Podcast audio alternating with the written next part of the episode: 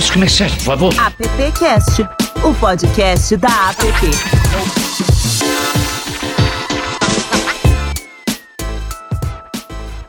Olá, seja bem-vindo, seja bem-vinda, seja bem-vindo ao AppCast. Estamos na edição número 73. Olha que maravilha, que bacana. Quero dividir esse momento também com os meus AppCasters aqui. Mari Cruz, e aí, Marizita, beleza? Bom dia, boa tarde, boa noite, boa madrugada. Chegamos é. ao 73. Pois é, você falou de boa madrugada, tem um madrugueiro entre nós aqui, que é o Adão Casares, que, que costuma ouvir o AppCast nas madrugadas, né? E outros, e outros podcasts também, não é não, Adão? Sim, é, mas é um horário bom para ouvir, porque você consegue ouvir, não tem barulho. Eu não sei vocês, mas assim, toda vez que eu tento ouvir alguma coisa, alguém tenta, vem falar comigo. Não sei se, fosse com vocês é assim. Vou ouvir esse negócio, alguém vem. Vou, agora vem alguém e pergunta alguma coisa. Mas enfim, é a vida. Eu descobri duas coisas no home office em casa. Ah. Você põe o fone e alguém te chama.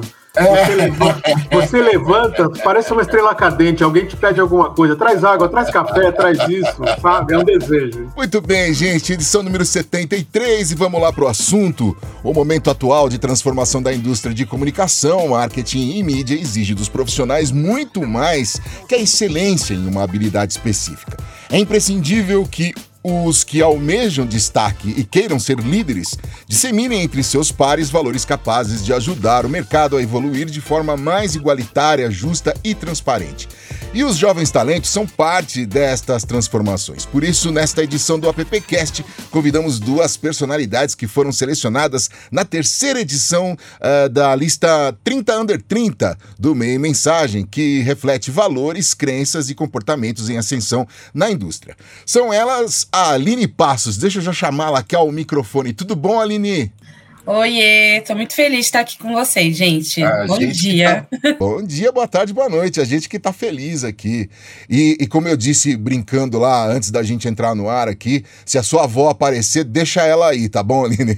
Vou, vou, vou deixar, eu vou deixar ela aparecer. Vai dar um oi aqui, vai dar um grito comigo para comprar alguma coisa em aplicativo, porque ela é dessa. Show, que bacana, que bacana. Muito bem, além da Aline, que é jornalista, analista sênior e social selling da da Natura e co-CEO e planejamento da Opreta.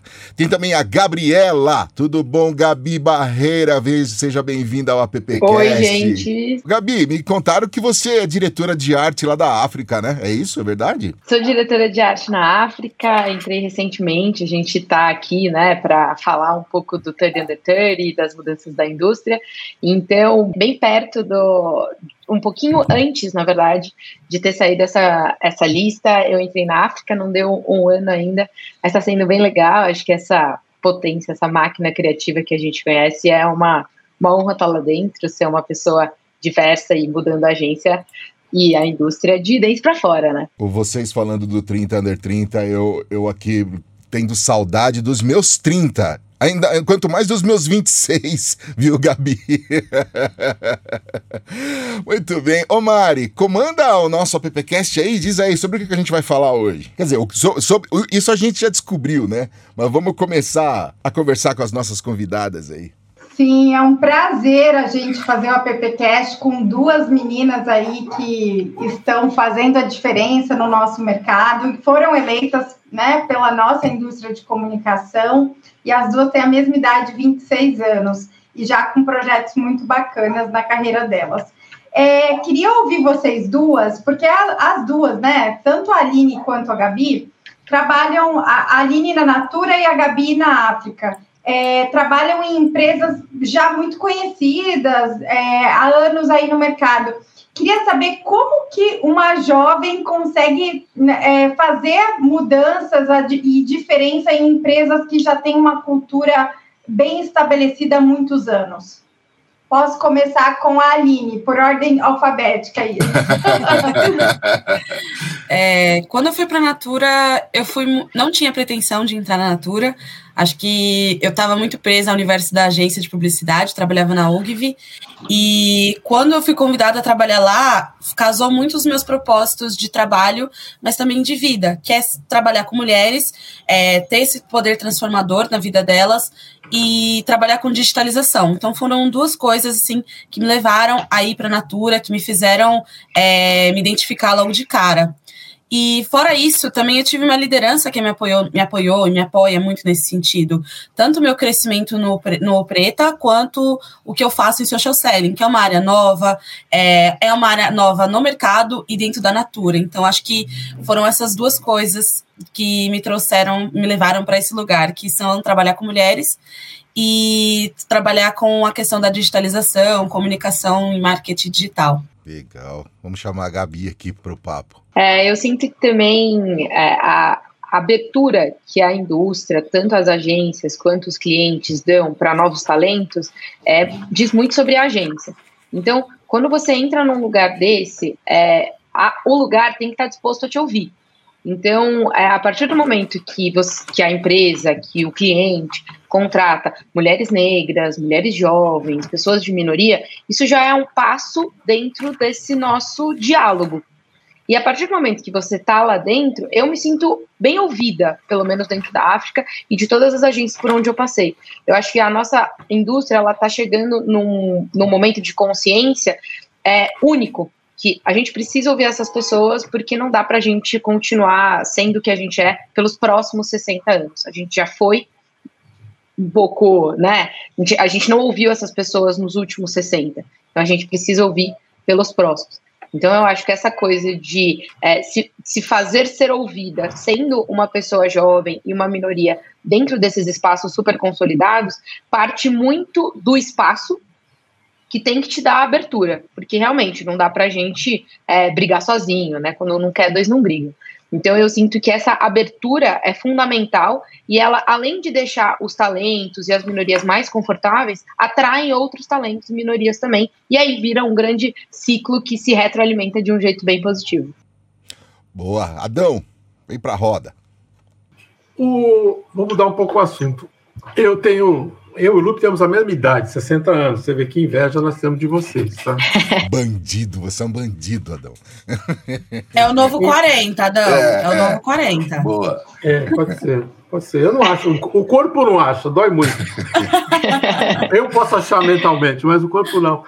Eu venho de uma geração publicitária diferente da de vocês, né? Aí eu estava aqui hoje de manhã batendo cabeça, que perguntas eu faço para as moças, tudo. E até eu gostaria que essa pergunta a minha amiga Maricruz também respondesse, tá? Por que, que a propaganda, a comunicação é devagar no apoio de causas que afetam o país, no, no pensamento de vocês? A gente demorou muito para fazer uma abordagem séria para a vacina. Hoje a gente tem a fila do osso, que é um negócio dolorido, tá? Por que, que ela demora muito para entrar com o poder que ela tem? Como vocês veem isso? Tchanã. Aline, vai lá. Acho que comodismo também, a maioria das pessoas que estão nesse universo ainda fazem parte de uma parcela pequena é, de pessoas que tiveram muitos acessos, que foram muito privilegiadas ao longo da vida.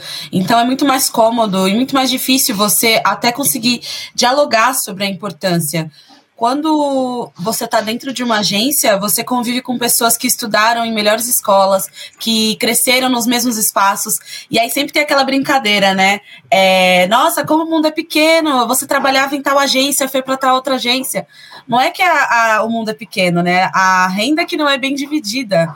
Então, a gente vê as pessoas com o mesmo tipo de pensamento, elas não são provocadas no dia a dia, no fazer profissional, a repensarem o poder que elas possuem dentro da publicidade, né? De questionar, é, de enxergar muito, mais, muito além dos números e também convidar os clientes, né? Falando especificamente dentro de agências, a, a repensar o, o modelo, a, o modelo cultural, não só de comunicação, mas de como se porta, né, para dentro. Tem tanta empresa que faz é, campanhas maravilhosas, bonitas, mas que por dentro os funcionários estão adoecidos, não tem uma boa diversidade, enfim, não tem um desempenho é, bacana nesse sentido. Então, acho que é, parte muito desse lugar de comodismo. A gente vê algumas mudanças no mercado, mas só o fato de eu e a Gabi termos sido indicada dentro do mercado e não a gente ter se candidatado, isso já mostra muito quem dita o jogo, né? Quem, quem de fato, quem está reconhecendo é, esses talentos, quem está reconhecendo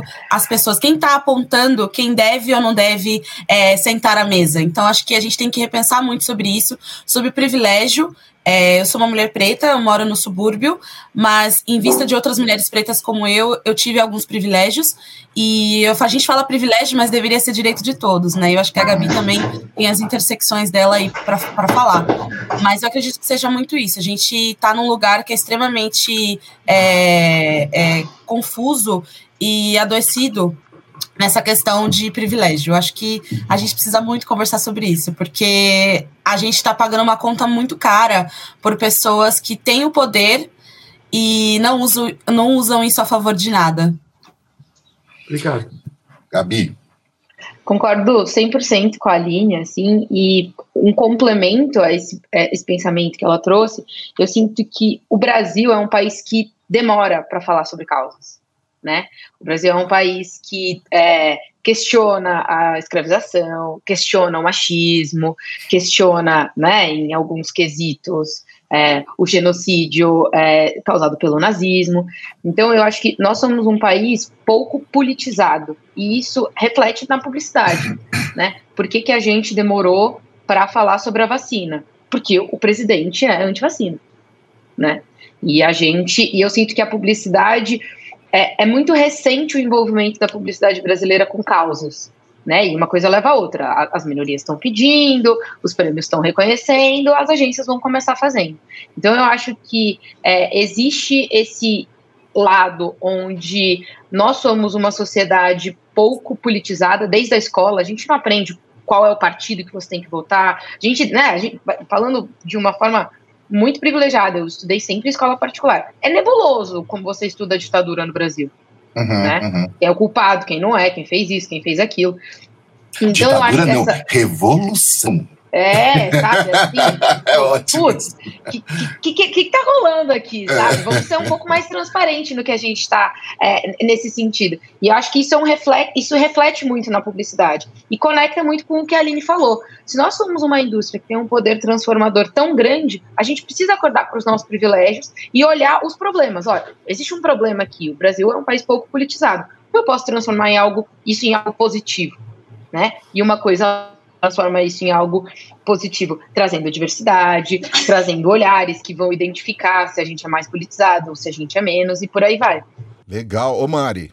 Eu sempre digo que o AppCast é o presente meu de 2021 que o presidente Silvio me deu, porque é onde eu tenho a oportunidade de ouvir pessoas maravilhosas aqui. Eu adoro ouvir, é onde eu vejo que o Brasil parece que tem jeito. E falando aí rapidamente o que Adão perguntou, uma vez eu ouvi uma frase que é a cultura come a estratégia no café da manhã. E essa frase, acho que ela, ela responde um pouco da pergunta do Adão, porque a, as culturas das empresas estavam pensando em lucro, né? É, pensando em como ganhar mais dinheiro.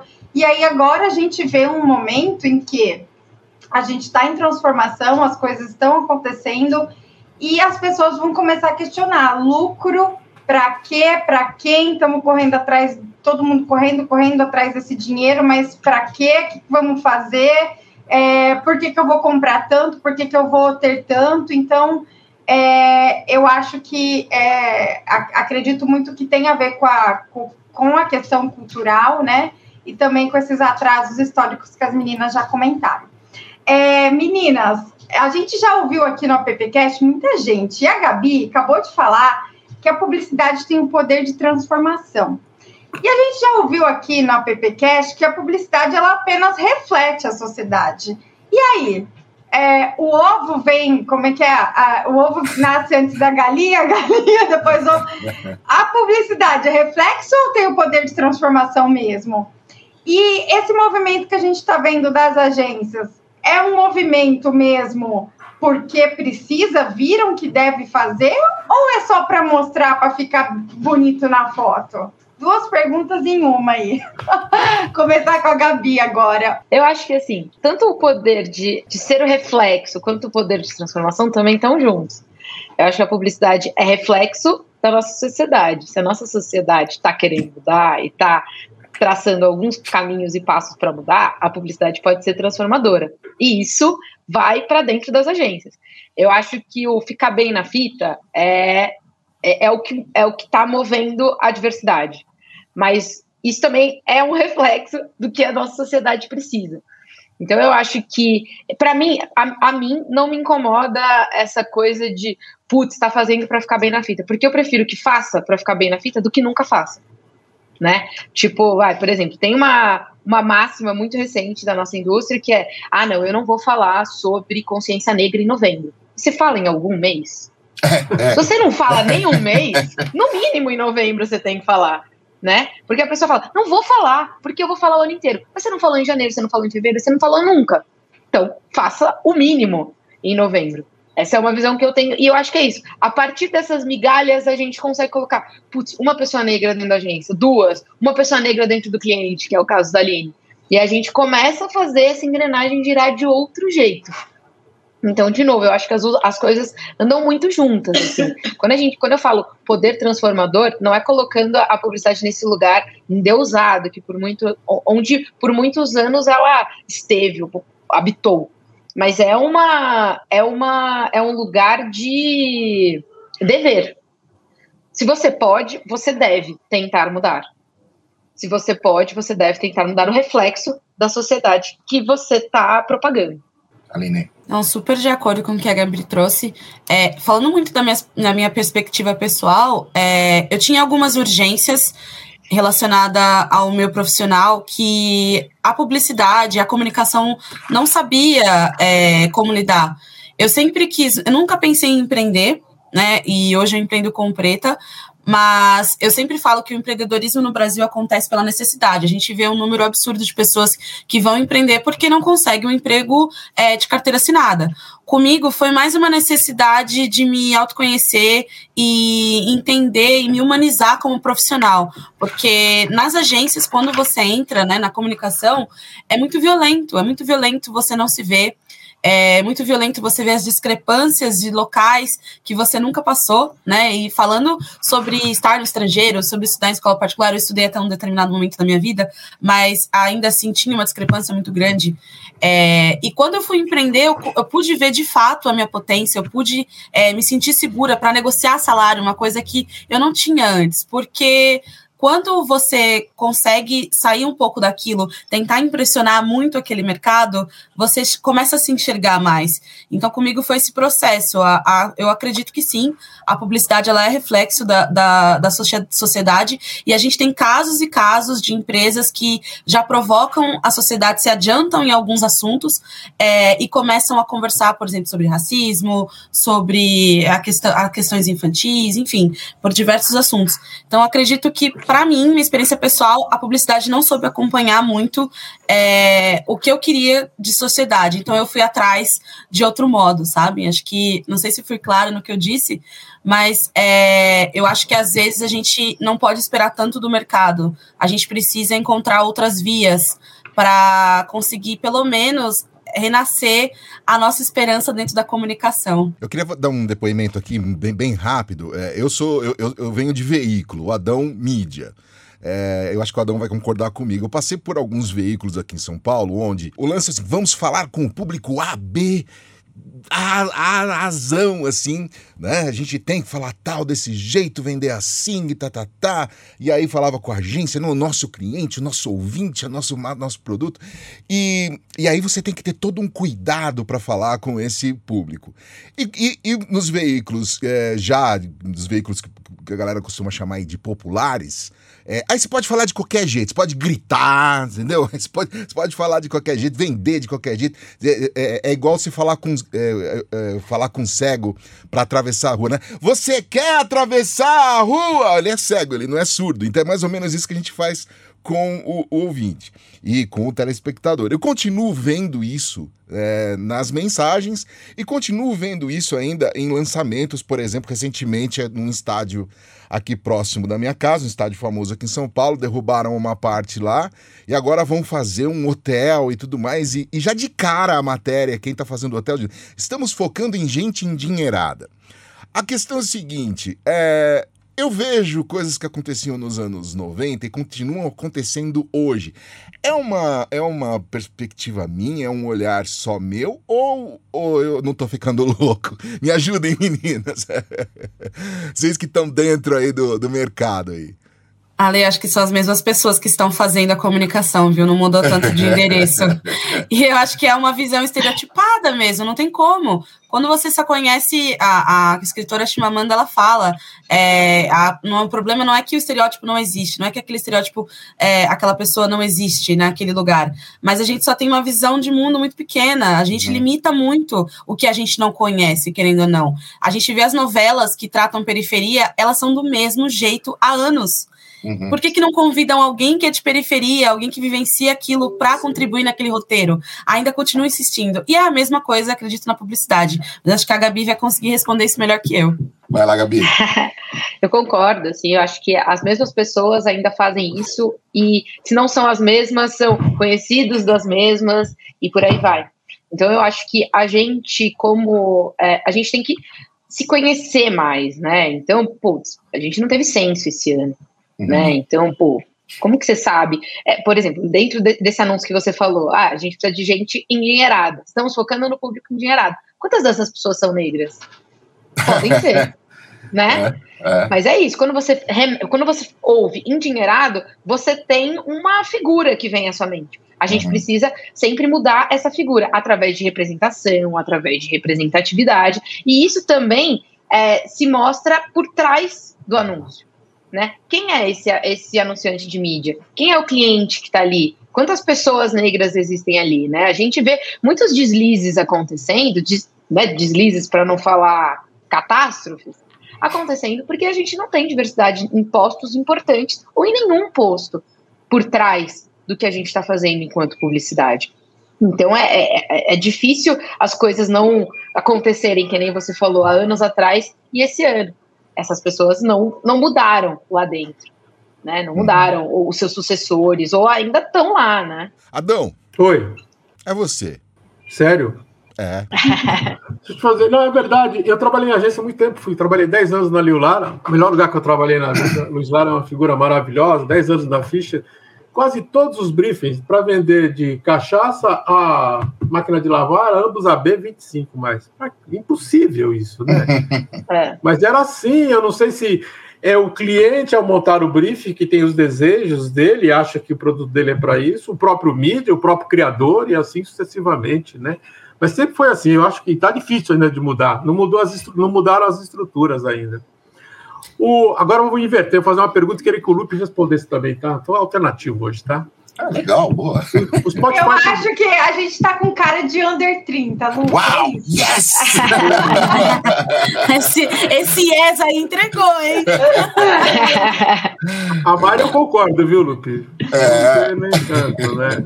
O, o Spotify publicou essa semana que o, o o trabalho dele do, do Mano Brown e a entrevista com o presidente Lula foi a mais ouvida neste ano, né? arrebentou, tá? Vocês trabalham com podcast na área de vocês, utilizam isso? E Lupe, o que, que você acha disso? É um podcast, de certa forma, arrebentando, crescendo, mesmo porque para ser ouvido Lula e Mano Brown é que ele chegou na, nas bases, né? Como vocês veem isso? Eu acho. Deixa as meninas responderem primeiro, vamos lá. A, a Gabi ou a Aline? Quem começa? Aline. Vai lá, Aline. Só um ponto ali sobre a questão de, de A a B, né? É, recentemente a Lacoste foi acusada de preconceito, de elitismo e de racismo, porque eles convidaram alguns é, influenciadores pretos para fazer a campanha deles. Só que quando eles foram fazer a estética é, de pessoas de periferia, colocou aquela coisa muito estereotipada ainda, né? E eles são acusados há muitos anos, assim como outras marcas, de invisibilizar essas pessoas, esses consumidores que são de locais não privilegiados. Então, o que acontece é que às vezes o cliente ele não é, ele, as pessoas que compram dele não são de classe A, B, mas ele quer que seja. Então ele faz de tudo, ele investe, ele, assim, se alguém prometer para ele trazer o gênio da lâmpada, ele vai fazer o possível para que aquele outro público possa consumir. Mas não é o que acontece. Então as marcas acabam é, invisibilizando pessoas que são pobres, que são pretas, que são indígenas, que são de locais que fora do Sudeste, para mostrar esse valor de marca, né? Ou seja, embranquecer cada vez mais e deixar com mais aparência de rico. E eu acho rico super cafona, mas né? Gostos são gostos. É, falando sobre o Spotify, eu acho que muitas pessoas foram provocadas a assistir, a, a, escutar esse podcast do Lula e do Mano Brown, falando especificamente, porque a gente está num momento onde está todo mundo muito sensibilizado em termos de política, né? Seja pela pandemia, seja por todo o descaso que a gente viveu, seja pela falta de vacina, enfim, tantas coisas que é, eu, é, todo mundo está ganhando linha de expressão em ruga, né? Vivendo no Brasil. Então, acho que foi um momento ali de reflexão e eu acho que as pessoas da minha, da minha idade estão muito confusas ainda, né? Em relação ao que, que elas querem, o que, que é direita e esquerda. Como a Gabi bem falou, a gente não teve isso na escola. É, eu aprendi o que era esquerda desde desde criança aqui em casa, minha mãe falou: ó, esquerda é a gente, a gente sempre vai criticar o que o governo faz e o que as, as empresas fazem. Então foi a maneira mais didática que ela encontrou para me falar. E isso acontece, as pessoas estão muito confusas, o analfabetismo político é muito real. Então, acho que foi um momento de se provocar. O Mano Brown, ele é uma personalidade que construiu toda a carreira dele em cima disso, né, em cima de provocar a sociedade, então acho que ele tem muito essa relevância. E o Lula, apesar de todas as críticas que eu tenho a ele, eu reconheço muito, eu não estaria aqui hoje se não fosse ele também, né, por conta de todos os pro programas sociais que tiveram pessoas negras para contribuir também.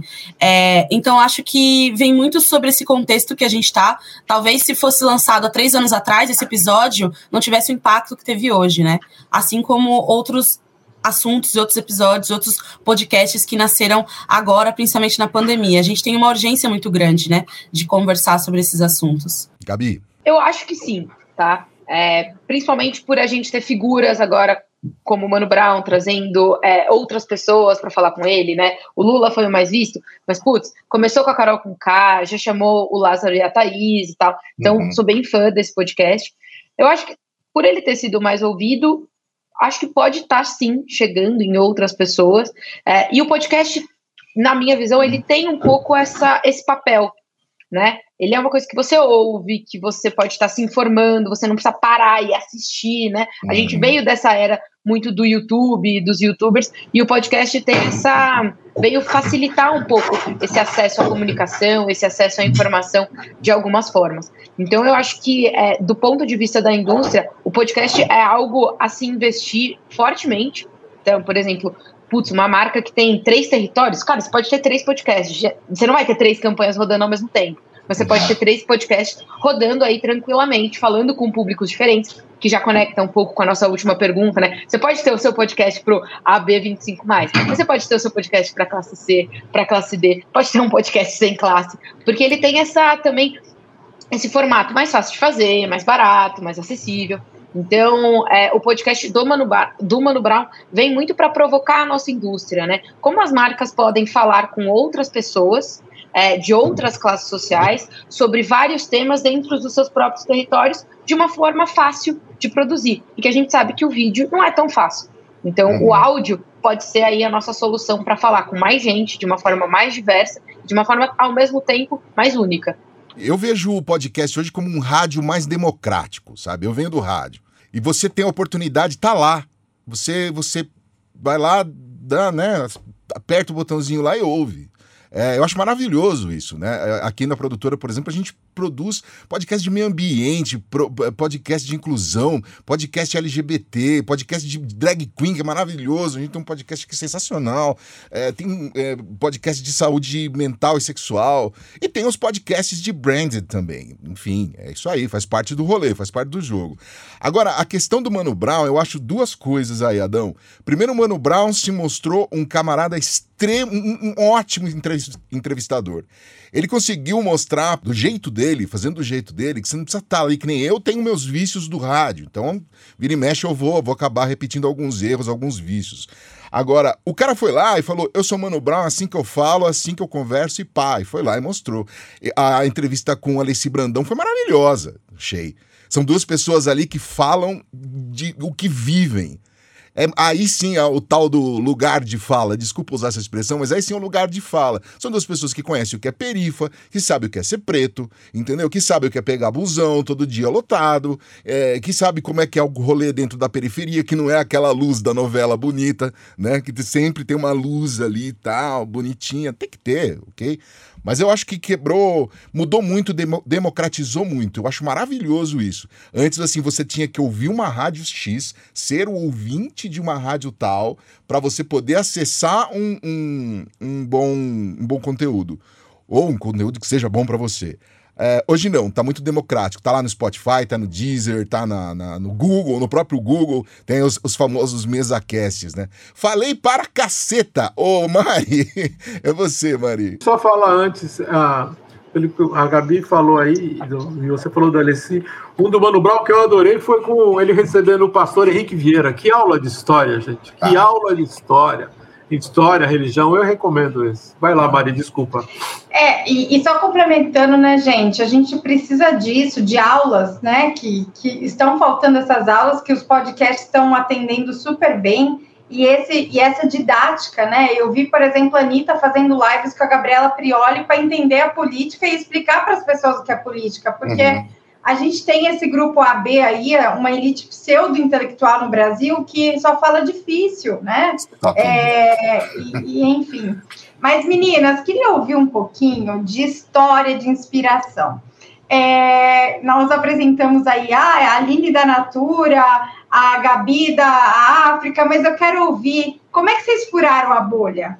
É, em, que vocês, em quem vocês se inspiram? Vocês são filhas de quem? Irmãs de quem? Quero saber um pouquinho de história. É, eu tenho uma. É, eu tenho um background, não, queria não falar inglês, mas já estou falando, é, muito privilegiado. É, pelos meus pais, pela, pelos lugares onde eu morei, pelos lugares onde eu estudei. E ao passo que eu fui né, crescendo e tal, é, você vai vendo que, sendo uma mulher negra no Brasil, não basta você só ter dinheiro. Você continua esbarrando em algumas barreiras, né? Então, putz, eu era a única aluna negra da minha sala, da, da escola. Eu me formei, entrei numa faculdade particular, tinha três pessoas negras, numa sala de 60, não tinha nenhum professor negro, e aí aquilo foi, foi, foi me sufocando, assim, eu falei, tipo, cara, eu preciso, é, não, não, não vou aguentar, ficar aqui, né? Cheguei, voltei a conversar com meus pais, tipo, putz, acho que acho que não é essa faculdade, acho que não é essa instituição e tal. E eu, o meu pai, ele é um homem negro muito prático. Ele falou, cara, eu já passei por isso há muito tempo atrás. Então, ou você vai ficar, é, isso vai ficar matutando aí dentro da sua cabeça, ou a gente vai ter que é, efetivamente procurar vias é, para você pensar em outras coisas. E foi nesse exato momento que eu comecei a estudar outras coisas, estudar a vivência negra em outros lugares, outros ambientes, é, e eu me encontrei muito na direção de arte. Fui morar nos Estados Unidos, estudar arte, é, onde mais pessoas negras têm visibilidade né, artística e tudo mais. Então, foi e, e aí foi onde eu comecei a entender, falei, putz, talvez eu tenha que estar aqui porque existem outros como eu aqui e precisam de mais, de mais pessoas como eu aqui também.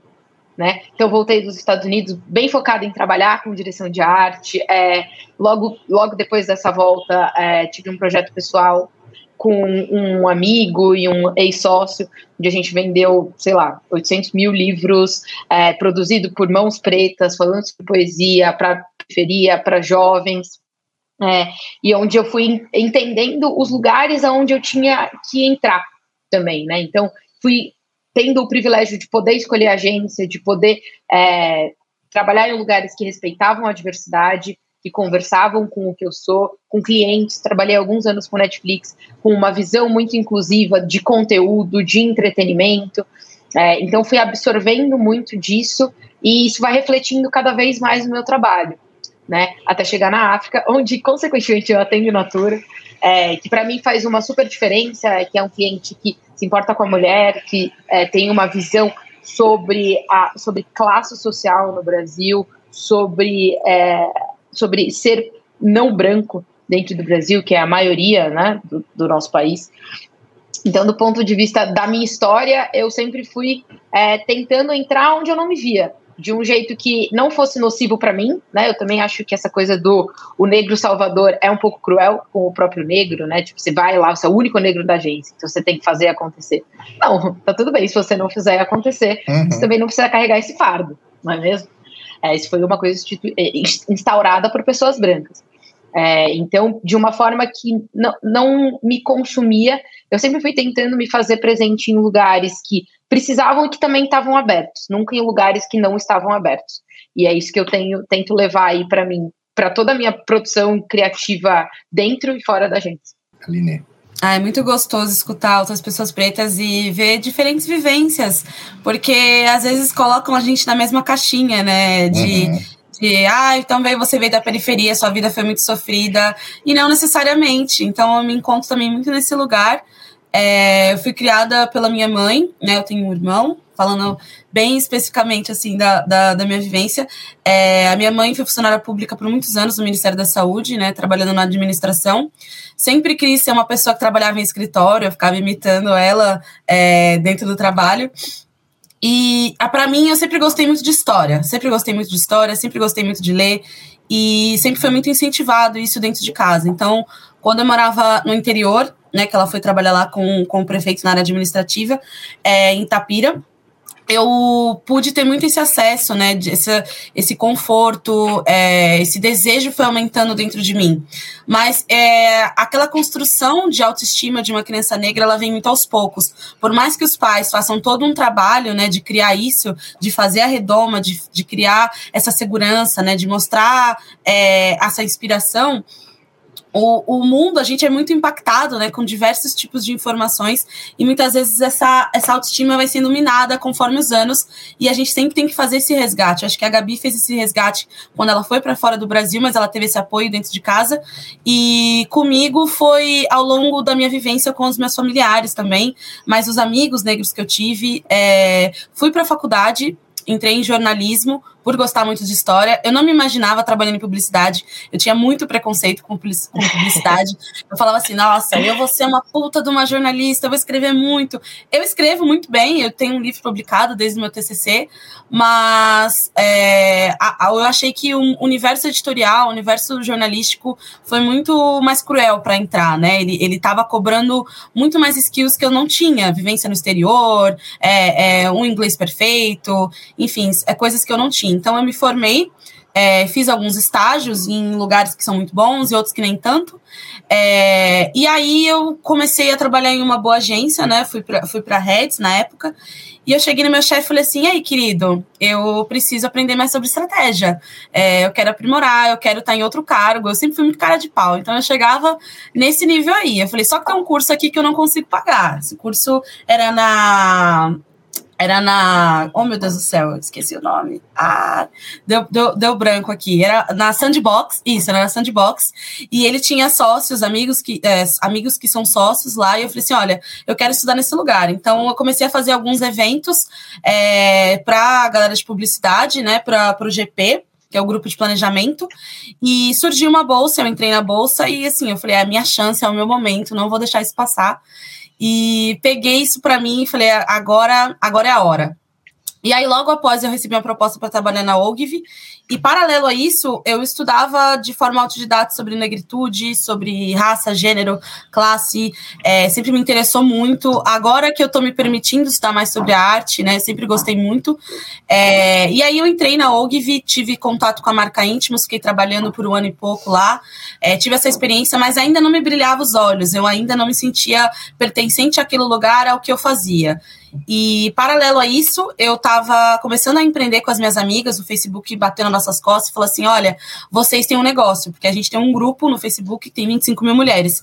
E a gente entende de comunicação. E a gente falou assim: olha, o empreendedor negro ele não tem tempo de pensar sobre comunicação. Como que a gente consegue fazê-los ter uma visão estratégica sobre isso? Então foi aí que eu comecei a investir mais o meu tempo, é, a minha grana no Preta, e paralelo a isso também é, nas agências, na agência que eu trabalhava. E aí eu recebi o convite da Natura, como eu havia falado, e as coisas foram acontecendo. Então, é, muito da minha vida hum, for, foi acontecendo, mas eu posso dizer com, com clareza que eu tive muita ambição, eu tenho muita ambição, e assim, não tem limites para onde eu quero chegar. Então, espero que isso também seja alguém que esteja ouvindo também possa se sentir assim. Não importa de onde você veio, acho que a gente tem que ter essa força de vontade, sim, e abrir portas, abrir janelas, o que for possível. Que lindas! Brilhante, Parabéns as pela duas. trajetória. Muito show de bola. Gabi Gente, e Aline. O Lupe teve uma, uma questãozinha aí e em contratempo, mas vamos seguir aqui o jogo. Adão, pergunta aí para as meninas e depois eu faço mais uma e, e fechamos, tô- porque não acaba esse assunto. Não, é- elas me, É uma elas me, delícia. elas me deixaram mole. Eu estou muito ácido hoje e elas me deixaram. Eu não tenho. As minhas perguntas são todas ácidas, é ruim. Elas me falaram duas histórias aí maravilhosas. Eu até acho, particularmente, eu gosto muito da Natura. Até atendi na minha época de Liu Lara. A Natura, como me sinto comparando com a Apple, ela fala de dentro para fora, isso é muito forte. Sim. Eu sinto isso da Natura. E olha que eu não sou um consumidor de Natura, tá mais voltado, acredito, para vocês. Mas a Natura fala de dentro para fora e eu admiro muito isso dele, sabe? É E desde a época que eu atendia, continua, né? Mas falando em produto de beleza, e voltando ao meu lado ácido e publicitário, o Sérgio Moro, na mídia, já está sem gravata, barba por fazer, cabelo desalinhado, já virou produto, já está querendo convencer o povão que ele é o cara. Quer dizer, a propaganda fazer essa transformação já tem ali orientação: não faça barba, não penteie o cabelo. Será que já é isso? Já é a propaganda querendo vender uma ilusão? Pode ser que não seja uma ilusão, tá? mas já é a propaganda trabalhando isso? Com certeza, da mesma forma que a gente enxerga o Lula como uma pessoa jovial, né? Totalmente diferente de como a gente enxergava antes, um senhor.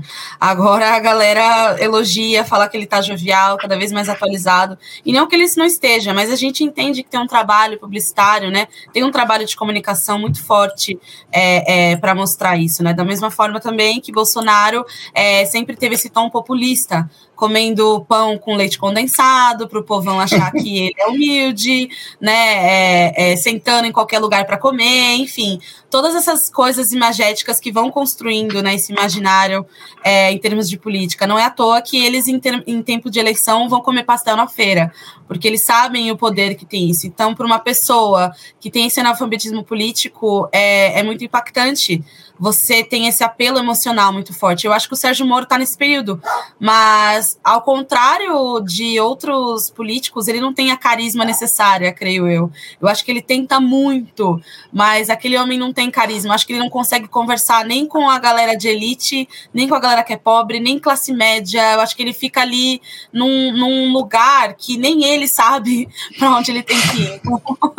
Eu acho que vem muito disso. Acho que são tentativas desesperadas de conseguir é, se comunicar e de, é, enfim, gerar uma relevância dentro disso. Concordo completamente, assim, eu acho que é isso. Por nós sermos um país é, a- politicamente analfabeto, é, a gente se apoia muito na imagem. Né? Então as pessoas votam em santinhos, num papel que você pegou no dia da eleição. E o que aquela imagem diz muito é, sobre como convencer alguém a votar. Então, acho que é uma super já, né, estratégia do Moro, com certeza. É, concordo que ele não tem nenhum carisma, mas enfim, né, o Brasil é um país misterioso quando chega nessa época aí do final do ano. Então vamos torcer pro entrevistado do Mano Brown. Tu- tudo, tudo, tudo é possível, né, na época de eleição, gente. É, é, é absurdo, é muito doido. Eu morei no interior por muito tempo, só trazendo essa história. Minha mãe trabalhou com o prefeito, né, o Totonho Munhoz, por muitos anos. E ele, em época de eleição, ele tirava o fusquinha dele da garagem, para ele andar pela cidade. Porque ele sabia que isso tinha um apelo emocional muito forte para as pessoas daquela cidade. Então ele ficava andando com fusquinha, ele ia nos eventos mais populares, enfim, fazia toda essa coisa, essa carisma, esse doce, esse mel com os pobres, né? Então, é, desde sempre isso vem muito do nosso é, do nosso período aí. E eu acho que é uma tendência que não vai embora nunca, né? Uma tendência é, é perene no Brasil. No meu tempo, se, se- no meu tempo, se alguém saísse com um Fusca e uma escada em cima, era da Telesp. antes. era para instalar alguma linha telefônica. Cê- só- Ô, fala lá, Dão, fala lá. Aline, qual é o teu livro? Eu escrevi um livro sobre publicidade negra no Brasil, né? Eu fa- é, publicitários negros. Eu posso compartilhar com você o, Compartilha. o PDF, por favor, eu vou compartilhar sim. E, e a gente coloca no- na descrição também onde tá. Ah, Ah, perfeito. É, foi um livro que eu escrevi é, trazendo depoimentos de pessoas negras de diversas faixas etárias, né, para entender esse lugar. Eu falei que eu gostei muito de saber a vivência da Gabi, porque veio muito desse lugar. Eu trouxe pessoas pretas que vieram de periferia, que vieram de lugares privilegiados, é, é, que não, não se entendem como negro ou começaram a se entender agora, que por muito tempo não tiveram uma educação racial em casa. Então, acho que a gente precisa ter essa pluralidade de vivências pretas, de vivências indígenas também. É, é muito necessário, de pessoas amarelas, porque se deixar, a gente só vai ter a história única, né? E a gente tem que estar sempre tomando cuidado com isso, esses nossos vícios, é, com essas pessoas minorizadas. Então, ter esse cuidado. E foi muito bom para mim, é, foi minha conclusão de curso, pude trazer pessoas incríveis para avaliar. É, tenho pretensão de escrever uma parte 2 disso, seja com essas pessoas que eu entrevistei ou com outras, porque eu acho que o mercado é outro, as coisas que essas pessoas vivenciaram já são outras, então tem uma pandemia no meio, né, gente? Acho que não dá para excluir o impacto que isso teve dentro do nosso profissional e pessoal. É, então é meu desejo aí. Legal. A Gabi também tem livro. Qual que é o livro da Gabi? Perfeita. Ah, eu tenho. Eu tenho. Eu, eu, tenho, não tenho. Hoje eu não sou um mais milhão de cópias. tenho, não tenho. Hoje eu não sou mais parte do projeto, mas por quatro anos é, eu fui designer do Textos Cruéis Demais para serem lidos rapidamente. Na época a gente tinha 4 milhões de seguidores e a gente chegou a lançar três livros, é, todos eles nos anos de lançamento foram os mais vendidos da categoria. E o mais legal era que a gente escrevia poesia para adolescentes. E quando a gente levou essa proposta para a editora, falaram, tipo, cara, a gente vamos tentar aí, porque vocês já são conhecidos e tal. E estourou, a gente foi o livro mais vendido dessa subcategoria da editora e tudo mais. E o livro e o projeto seguem brilhando, eu trilhei outro caminho, mas o projeto segue incrível, sendo muito bem escrito, sendo muito bem editado, e convido todo mundo a conhecer. Eu conhecer. Eu sou tarado por livro. Du duas histórias, duas meninas incríveis, tão jovens e com uma trajetória maravilhosa. Gente, queria fazer uma última pergunta. Eu tenho né, mais uma depois. Eu tenho mais uma ah, depois. Ai, que delícia. Beleza, gente. bora. É porque se travou aqui para mim, Lupe. Achei que você tivesse até, sei lá, mas enfim. É, co meninas, como vocês veem, palpite aí, exercício de futurismo é o futuro da indústria da comunicação. Tcharam! Quem começa? Quem vai ser a mãe de nada a vez aí? Gente, que difícil isso. Que difícil. Eu, eu quero ser esperançosa, mas também tem esse lado amargo aí que o nosso amigo também tem. É, eu acho que a gente não esperava pela pandemia e teve uma aceleração muito forte de pessoas negras dentro das empresas mas não da maneira que eu estava esperando, porque não adianta nada contratar também se essas pessoas ainda ficam adoecidas. Eu acho que vai ser um futuro onde serão ainda mais cobrados. Acho que a gente ainda está muito naquela coisa do porquê ter diversidade, ao invés de falar como podemos fazer diversidade. Então, acho que a gente já vai estar tá fazendo a transição para dessa primeira frase para a segunda, como fazer mais ações é, é, efetivas, né? E eu acho que a pauta de saúde mental vai estar tá ainda mais em alta, porque o que a gente vê de profissional tá no burnout, é, profissionais negros, profissionais brancos, profissionais deficientes, enfim, é, é uma leva de pessoas, né? Porque a, a saúde mental ela não escolhe é, endereço, ela só aparece. E isso acontece por um mercado que está muito adoecido e que tem lógicas capitalistas muito é, bem estabelecidas, né? E que desprivilegia muita gente. Então, acho que a pauta de saúde mental vai estar tá ainda maior, principalmente em grupos minorizados, e uma cobrança também do público. Eu acho que quem está agora, e falando pela Natura mesmo, quem não conversar com as pautas de sustentabilidade, de diversidade mais para frente, vai sofrer muito mais. Vai ter que investir muito mais, vai ter que gastar um dinheiro que não tem para conseguir se equiparar com aquelas que já estão agora fazendo esse trabalho. Então, eu acho que é um convite que a gente teve agora na pandemia, e eu não enxergo a pandemia como oportunidade, tá, gente? É, eu acho que é um convite para a gente correr. E correr em diversos é, aspectos, mas especificamente na comunicação, a refletir sobre isso. Diversidade e sustentabilidade. Eu concordo, e eu acho que do ponto de vista de, de agência, né, saindo um pouco de cliente, a gente vê, acho que a pandemia acelerou algumas perspectivas do lado do cliente, né? A gente vê clientes investindo em menos mídia, fazendo menos campanha, que querendo ou não é um reflexo do brasileiro. O brasileiro ficou mais pobre. Eu não vou ficar, eu não, talvez eu não precise investir tanto em mídia, porque não vai ter quem compre. Porque os brasileiros ficaram realmente mais pobres nesses últimos dois anos de Bolsonaro, de pandemia e, e tudo mais. E vai demorar para a gente voltar aí para um trilho é, socioeconomicamente saudável. Então, eu acho que tem algumas é, alguns, alguns pontos para a gente observar. Eu acho que o cliente vem fazendo provocações de como fazer mais com menos dinheiro, e isso reflete nas mídias. Putz, será que eu preciso de um out of home? Será que eu preciso me comunicar direito nas mídias sociais? Quanto dinheiro eu vou colocar em uma coisa ou em outra? É, também tem o ponto de que pensando no próprio dinheiro, a gente está vendo um movimento absurdo de clientes criando as próprias agências, né? Então eu pego uma agência, eu faço uma house, ou eu nem pego uma agência, eu só faço uma house mesmo, e o dinheiro fica comigo, gasto muito menos, tenho muito mais controle. Então eu acho que a nossa agência, a, o nosso método tradicional de agência está tendo que correr atrás um pouco desse prejuízo que essas startups e que essas, que essas marcas mais é, jovens estão propondo para a indústria. Então, eu acho que o futuro da indústria é uma indústria que é, repensa a mídia, repensa o uso da mídia, repensa público e target de mídia, é, mas ao mesmo tempo também é uma indústria que precisa repensar os seus, né? Quem está aqui dentro, quem tem que voltar, quem não tem que voltar, quem a gente tem que inserir, como a gente tem que inserir, como a gente tem que manter. Então, o futuro da agência, eu acho que ele é muito pautado numa mídia mais inteligente, mais criativa e em pessoas mais diversas, que representam o que as pessoas do Brasil vão querer ver nessa mídia também mais inteligente.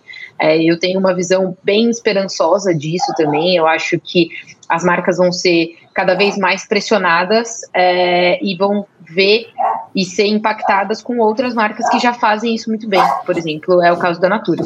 Então, eu eu vejo a luz no fim do túnel, gente. O bacana. Pode falar, Dão, pode falar. Não, fala aí, você é mais velho. Não, fala aí, fala aí. Não, e, e uma coisa também, na minha opinião de profissional de mídia que eu fui, né? Eu vejo que o digital é maravilhoso, por isso estamos aqui, mas ele confunde muito. Sabe por quê?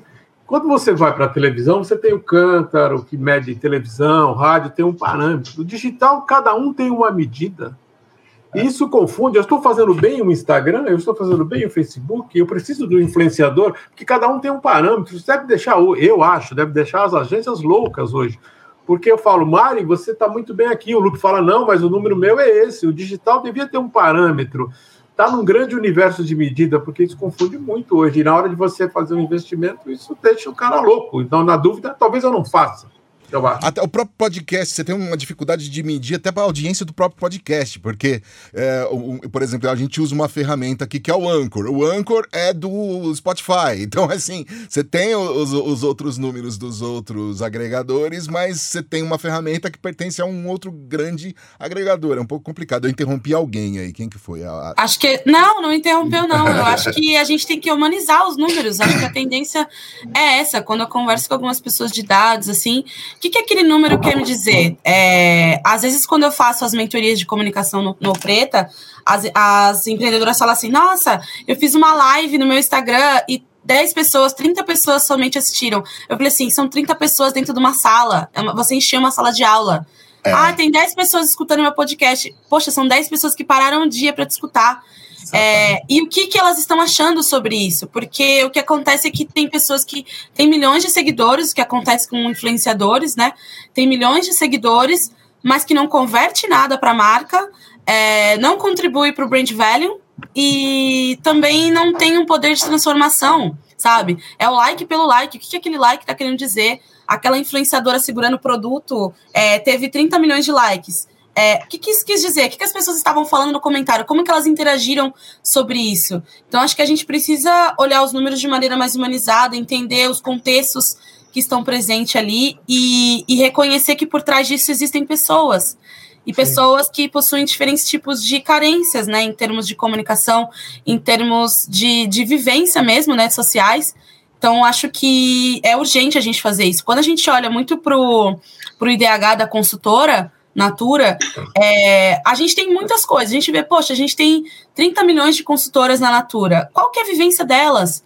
que, que elas estão passando. E a gente fica tão surpreso com as coisas que a gente descobre, é, é, que tem consultora que não, não utiliza batom vermelho porque sofre violência doméstica em casa né? Uhum. É, que tem, é, é, tem, tem diversos tipos de vivência. Tem mulheres que perdem todo o dinheiro que elas fizeram, não estou falando no caso da consultoria, o dinheiro que elas fizeram no mês porque o parceiro é, é, gastou, ou que tem que lidar com, com, a casa sozinha. Quem são essas pessoas por trás dos números? Eu acho que a nossa provocação é, é enxergá-las reconhecê-las e de forma criativa, seja por campanha, seja por iniciativa institucional, é, como que a gente consegue se aproximar. E eu acho que as marcas estão muito interessadas nisso, né? Como que elas podem se aproximar. Só que gastam dinheiro muito grande para parecer próximo, para não parecer racista, para não parecer elitista, ao invés de, de fato, a gente estar tá conversando sobre quem são essas pessoas, né? E qual que é o nosso papel de transformação na vida delas.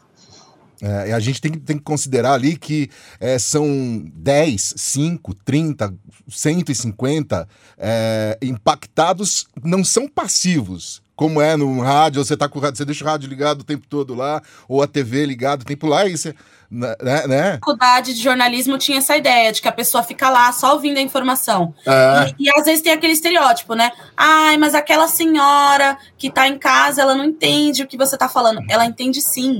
O meu avô, ele não sabe ler e ele entende tudo que tá acontecendo no Brasil. Ele, eu converso com ele, ele tem uma percepção política perfeita, sabe? Melhor do que muitas pessoas jovens que eu conheço. Então, às vezes, a gente tem que baixar a bola, entender que às é. vezes a é. pessoa tá explicando uma coisa, é, não tá nas palavras, no, no português correto, mas ela sabe aquilo. Às vezes a gente é, subestima muito as pessoas, né? O público, principalmente. Eu tive um diretor que dizia assim: não superestime nem subestime o seu ouvinte, sabe? Deixa ele concluir. O, o, o, Gabi e Aline, eu queria, pra gente ter, encerrar aqui, é, a gente tá falando aí de comunicação, de digital tal, eu, eu, eu sou um, um, camarada que ainda não consegui lidar com as redes, assim, eu não tenho muita, muita paciência tal, mas eu eu gosto aí do YouTube de ficar caçando umas coisas lá tal. E eu tenho percebido que nos últimos, sei lá, no último ano, a, você está assistindo lá um, um, conteúdo qualquer e ok, ok, entra lá um, um, alguma coisa lá, alguma, alguma comunicação lá, alguma propaganda. Mas isso tem aumentado muito, assim. Então você tá assistindo um negócio, é tipo três minutos, assim, a cada três minutos, sei lá, entra alguma coisa. Vocês acham, do, do ponto de vista de, de publicidade, vocês acham isso saudável? Como é que eu acho, eu, eu particularmente, eu vou dar minha opinião de cara, eu acho isso um saco, para ser bem sincero, assim, sabe? Mas eu, queria, eu queria saber de vocês. Cara, eu acho que esse ano piorou muito porque o YouTube Premium chegou no Brasil, né? Você é. paga 10 reais, aí você não vê uma publicidade. É. Se você não paga, é. você vai ver uma de 3 minutos. É. então, eu acho que tem esse lado do veículo, que é o YouTube agora, é, de colocar essa, essa mídia para te obrigar a ter, ou para te forçar, ou te apresentar um produto que ele mesmo está comercializando agora, né? É, mas, do, cara, do ponto de vista de marca, é, eu acho que isso vem muito do que a Aline estava falando de humanizar os números, né? Putz, tá, um milhão de pessoas vai ver o seu anúncio de três minutos e dessas um milhão, oitocentos mil vão te odiar. Uhum. Será que você quer isso? Né? Eu sinto que na publicidade, às vezes a gente tem é, objetivos que são muito nebulosos e eles são encobertos pela visibilidade, né? A gente dificilmente critica a visibilidade positiva versus negativa de um anúncio, porque a visibilidade pela visibilidade, né? Um milhão de pessoas viram. Se elas saíram impactadas de um jeito bom ou de um jeito ruim, putz, isso não vai para o relatório, que nem o Adão estava falando né? Não tem como mensurar isso. É, então eu acho que vem muito de um pensamento de mídia que precisa ser repensado. Será que eu quero ser visto só por ser visto? Como eu quero sair visto, né? Não quero só dar o check lá dos dois tracinhos do, do WhatsApp. Não, com quem que eu tô falando? Como eu quero falar? Então, isso até do ponto de vista do criativo dá uma ceifada na gente, né? Porque, puta, meu cliente quer ser visto e ele vai fazer o que ele tiver que fazer para ser visto. Quando a gente está num momento de repensar como você quer ser visto. E aí você tem outras vias ótimas, você tem conteúdo bem feito. Que eu acho também, putz, fazer mídias de mídias sociais é fácil. Fazer conteúdo é difícil. Fazer mídia social, você vai lá, faz um banner, fica lá bombando de mídia quanto tempo você quiser. Putz, ter engajamento, ter savings, ter pessoas compartilhando aquilo, ter pessoas se sensibilizando e o seu social listening ouvindo aquilo e tirando mais insight daquilo para produzir mais. Isso é difícil pra caramba, entendeu? Então, putz, como, quando uma agência vende, que ela é uma agência de conteúdo, cara, isso é uma responsabilidade. Assim. Pode até e falar pouca segura, né, Gabi? Pouca, pouca segura. segura. Você pode até falar que é uma agência de mídias sociais. Beleza, vou fazer sua mídia social. Se eu vou fazer seu conteúdo, o buraco é mais embaixo. Então, eu acho que, assim, é, dentro dessa, dessa sua provocação, é, Lupe, eu acho que as marcas, elas precisam repensar o que, que elas estão fazendo, como elas estão fazendo, o que elas querem continuar fazendo e para onde vai esse dinheiro, como vai e tudo mais. Eu acho chato pra caramba, então eu assino o YouTube. Mas aí, quando eu vejo, eu tava falando com a minha namorada ontem, pô, eu assino Uber Premium, Rap Premium, YouTube Premium, Spotify Premium, e você vê, meu Deus, o que, que eu tô fazendo, assim, sabe? Era só, é. por exemplo, o Uber Premium que eu, que eu assino, eu tô pagando 10 reais a mais por um serviço que antigamente era bom. Então ele precisa continuar sendo bom, pelo amor de Deus. Então eu acho que a gente, a gente tá muito nessa onda, assim. É, a gente tem novos veículos muito fortes e muito criativos, Spotify, Netflix, é, uhum. que se tornaram veículos mesmo, né? A gente vê a, a Netflix trazendo game para dentro da sua plataforma e tudo mais, e a gente vê esses mesmos veículos, então, com a faca e o queijo na mão. Né? Ao mesmo tempo que o YouTube é esse lugar onde vai levar o dinheiro da sua marca para anunciar por três minutos, ele é o lugar que vai, anunciar, que vai levar meus 10 reais por mês para eu não ver o anúncio que ele já está cobrando do cliente. Então, isso vai muito de uma. É isso, como o anunciante vai pelo menos tirar ou a faca ou o queijo da mão desses veículos que vieram aí para revolucionar é o jeito que a gente consome publicidade. Né? E sendo Aline, cliente Aline, é difícil, você assina né? também o premium, Aline? Meu filho, eu não aguento mais assinar premium das coisas para ter o básico. Gente, tava, eu, eu tenho uma televisão aqui, né, com um, a. Como é que fala? A, da net e tá, já paga uma grana, paga internet. E aí tava lá um filme que acabou de sair do cinema, tava 50 reais pra assistir. Aí eu falei assim, poxa, eu quero muito assistir, que é o filme Duna, amém, inclusive. E aí quando eu peguei, eu falei, putz, eu tenho HBO Premium, eu vou lá, tava de graça. Eu falei, poxa, mas eu já pago aquele outro serviço, por que que tá 50 reais? Por que que eu tenho que comprar aquele serviço também? É, é complicado, né? E eu acho que, falando especificamente sobre publicidade, o consumidor ele tem que estar no centro. Qual é a experiência que ele vai ter a partir disso? Que experiência você quer, você quer que ele tenha a partir desse conteúdo, né? A Gabi, a Gabi trouxe. E muitas vezes eu entendo que é difícil como cliente você falar isso para o cliente, olha, querido, isso aqui não quer dizer nada, ou a gente pode ir para outro caminho, porque existe uma insistência, né, cultural dentro desse, desse universo, que é a gente precisa de números, a gente precisa mostrar que o nosso investimento está valendo a pena, e, a, e você conseguir provar é muito cansativo, quando eu trabalhava com planejamento de, de, de conteúdo de marca, eram reuniões assim intermináveis, porque ficava aquela coisa para decidir um conceito sabe? Um conceito que vai ser desdobrado em muito dinheiro de mídia é, e colocar todo o peso em influenciadores que muitas vezes nem conversam tanto com a, mar com a marca. Então, é muito complexo isso, envolve muito dinheiro. A publicidade, as pessoas não têm dimensão de quanto dinheiro movimenta e o quanto isso impacta, né, é, a vida das pessoas. Então, acho que a gente tem aí essa, essa, essa, esse papel de puxar, trazer um pouco mais de propósito naquilo que a gente está fazendo. E conteúdo não é uma coisa fácil, sabe? É, é extremamente complexo, demanda uma versatilidade e uma escuta muito profunda, né? E não é todo mundo que segura, como a gente estava falando acima. Então, pensar muito mais no consumidor, colocá-lo no centro. Legal, eu assinei a Globoplay só por causa do Bacurau. Cara... e tem tudo que eu tenho nos outros. Mas eu, tudo indico, bem, vamos eu indico você assistir Amarelo Manga, que tá lá no, no Globoplay, é incrível, filme é, brasileiro, show. de Pernambuco, eu amo muito. Assisti recentemente e adorei. Globoplay tem esse benefício aí, né? É. Mas, cara, cansada de gastar meu cartão, vem lá e eu falo, não acredito. É... O, o Lupe, e o Globoplay é... dá, dá para ver o futebol também. Dá para ver o é futebol. É, o Netflix não dá, é, a Amazon não dá no Globoplay. É, mas eu, eu, eu, eu, sou um cara da Fórmula 1, então eu tô gostando de ver lá na Bandeirantes, lá você vê também sem. Gente, ô, ô, pessoal, ô, ô, Adão, Mari, é, acho que a gente tem uma terceira via para 2022, aí a dupla Gabi e a Aline, o que vocês acham? Yeah! Ó, eu, eu, eu, a Gabi, como criativa, gente, pelo amor, eu já quero puxar ela para um negócio. Já tô fazendo essa campanha. Bora. Olha, e eu convidei sem me tocar. Eu sabia que a Gabriela trabalhava na África, mas não me toquei que ela tem de Natura. Então, assim. E... Não, eu não conheço isso. a Gabi. Olha que doido, porque a minha área é mais é muito gigante. Essa... É muito gigante. É que a minha área fica muito mais presa na digitalização das consultoras.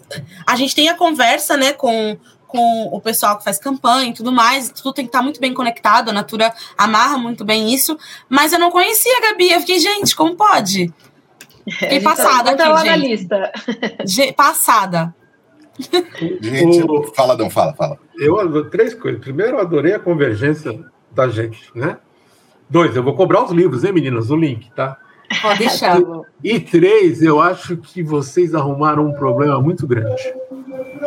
Para Mari Cruz, porque ela que faz a pauta. Essa pauta foi tão alta que eu quero ver o que ela vai entregar na próxima. É. Subiu Gente, eu quero voltar, porque eu amei muito conhecer vocês e eu quero muito conhecê-los pessoalmente também. É, e foi incrível, foi muito gostoso esse papo, assim. É, eu tava muito, meu Deus, como é que vai ser? O que, que, que, eu vou falar? É. E, enfim, eu agradeço muito por esse papo, por esse momento aqui com vocês. Gostei demais. Vocês sabem, a app vai fazer 84 esse ano, né, Adão? Quer dizer, fez 84, né? A gente está indo para 85 agora. Então é uma senhora que está aí tentando entender esse mundo novo, né? E que para muitos aí é mundo novo. E, e, a gente criou uma diretoria de, de diversidade, a gente tem colocado todo mundo aqui, é, de, uma, de uma forma geral, tentado colocar a publicidade, os, os profissionais para falar assim, em assuntos que às vezes são, né, que, que são caros aí para para publicidade. E é muito gostoso receber gente que fala e fala, meu. É assim, sabe? E é muito, é por isso é, é muito, pra gente é muito importante ouvir é, os profissionais e vê-los se expor dessa maneira e, e, né, e, e perguntar e se vê ali sendo questionado do próprio, do próprio setor, a própria indústria. Eu queria muito agradecer vocês, demais mesmo, é, adorei. Que bom, que bom poder ouvir. Às vezes, para algumas pessoas, fica quando a gente fala sobre preto, pobre, não sei o quê, parece que a gente está lamentando, fica ali só reclamando, tristeza. Não é. A gente está colocando aqui um assunto. Ô, Luto, faltou uma coisa nossa. Preto, pobre, Corinthians. Oh, vai vai eu, eu, eu, acho que a gente tem que trazer, tirar esse papel de dor, né? Esse lugar de dor. Mesmo uma pessoa preta que não tem um poder aquisitivo ou que não tem uma oportunidade, a vivência dela não é somente dor. Em algum momento a gente foi muito feliz. É, e, e a, a, nossa vivência é muito múltipla, né? A gente precisa cada vez mais escutar diferentes tipos de histórias, e não só de pessoas pretas, mas de diferentes etnias e, e classes sociais. Então, eu acho que vocês estão conversando muito com o nosso tempo. Tem muita aquela frase, ai, é, você está à frente do seu tempo. Não, a gente tem que conversar com esse. Nosso tempo é, é agora. É, nosso tempo é agora, né? Então, estou muito feliz aqui, estou orgulhosa de vocês e espero cada vez ver trabalhos maravilhosos. Show. Aline, fala uma série aí que você curte. Ai, meu Deus. É, eu gostei muito da série Nada Ortodoxa, que fala de uma mulher judia que decide abandonar a vivência dela no Brooklyn e estudar arte. Então eu gostei muito dessa série. Gabi, que série que você tá vendo aí? Ou não tá? Gente, eu tô assistindo. Eu sou bem manteiga derretida e eu tô assistindo This Is Us que é ah, uma série maravilhosa amo. que tá na Amazon Prime. A quinta temporada entrou lá, então vamos todo mundo assistir. Demorou pra entrar essa quinta temporada aqui no Brasil, mas demorou. demorou. Sofri, sofri. Mas acho que This Is Us tem uma conversa com vários temas sensíveis, assim, da sua relação com o seu corpo, da sua vivência negra dentro de uma família branca ou de bairros negros e bairros brancos, e história também. É, acho que é uma aula de de storytelling, assim. Eu tava travada, porém, ouvindo vocês antes, e eu sou muito grata por esse convite. Eu acho que quanto mais a gente ouve pessoas negras, mais essas pessoas negras agregam, né? Eu lembro uhum. que estava ouvindo um podcast uma vez acho que era da Óbvios, é, e aí a, a, Marcela Ceribelli se absteu desse episódio e deixou três mulheres negras conversando. Cara, e virou uma grande lamentação, porque essas pessoas, elas não têm palco para falar sobre as suas conquistas. Elas são uhum. chamadas uma vez por ano na consciência negra para falar sobre as suas dores. E aí se vira um, um, episódio do baixo astral, assim. Então, se você é. tem uma recorrência de pessoas negras, de minorias conversando, não fala só, não fala com os LGBTs só em julho, porque em julho a gente só vai reclamar, porque é o único palco que a gente tem. Tipo, pelo amor de Deus, só, só dá para falar agora. Uhum. Então, eu acho que a diversidade ela tem que permear o nosso trabalho em todos os níveis, assim, do nosso podcast, aos nossos colegas de trabalho, aos nossos chefes, aos nossos anunciantes, aos nossos, aos nossos ciclos, nossos amigos, né, ao conteúdo que a gente está consumindo. Então, é, é chamando diversidade que a gente vai ser mais diverso. Né? A gente vai ouvir o lado, o, o, as dores e as glórias dessas minorias e, e, dessas diversidades. Então, eu acho que é um pequeno passo para o podcast, um grande passo para a publicidade. Olha aí. Ah! ah, dando nome. Gabi, é, Gabi Armstrong, né? Gabi Armstrong. Perfeita. Ô, Mari, você tá vendo Ela série, é Mari? mesmo. É, é, é. Você tá vendo série, Mari? Eu acabei de ver Round Six. Eu ah, tô meio, tô meio em choque com esse universo Round Six, nossa. Animal. Meu Deus. Adão, tá vendo série?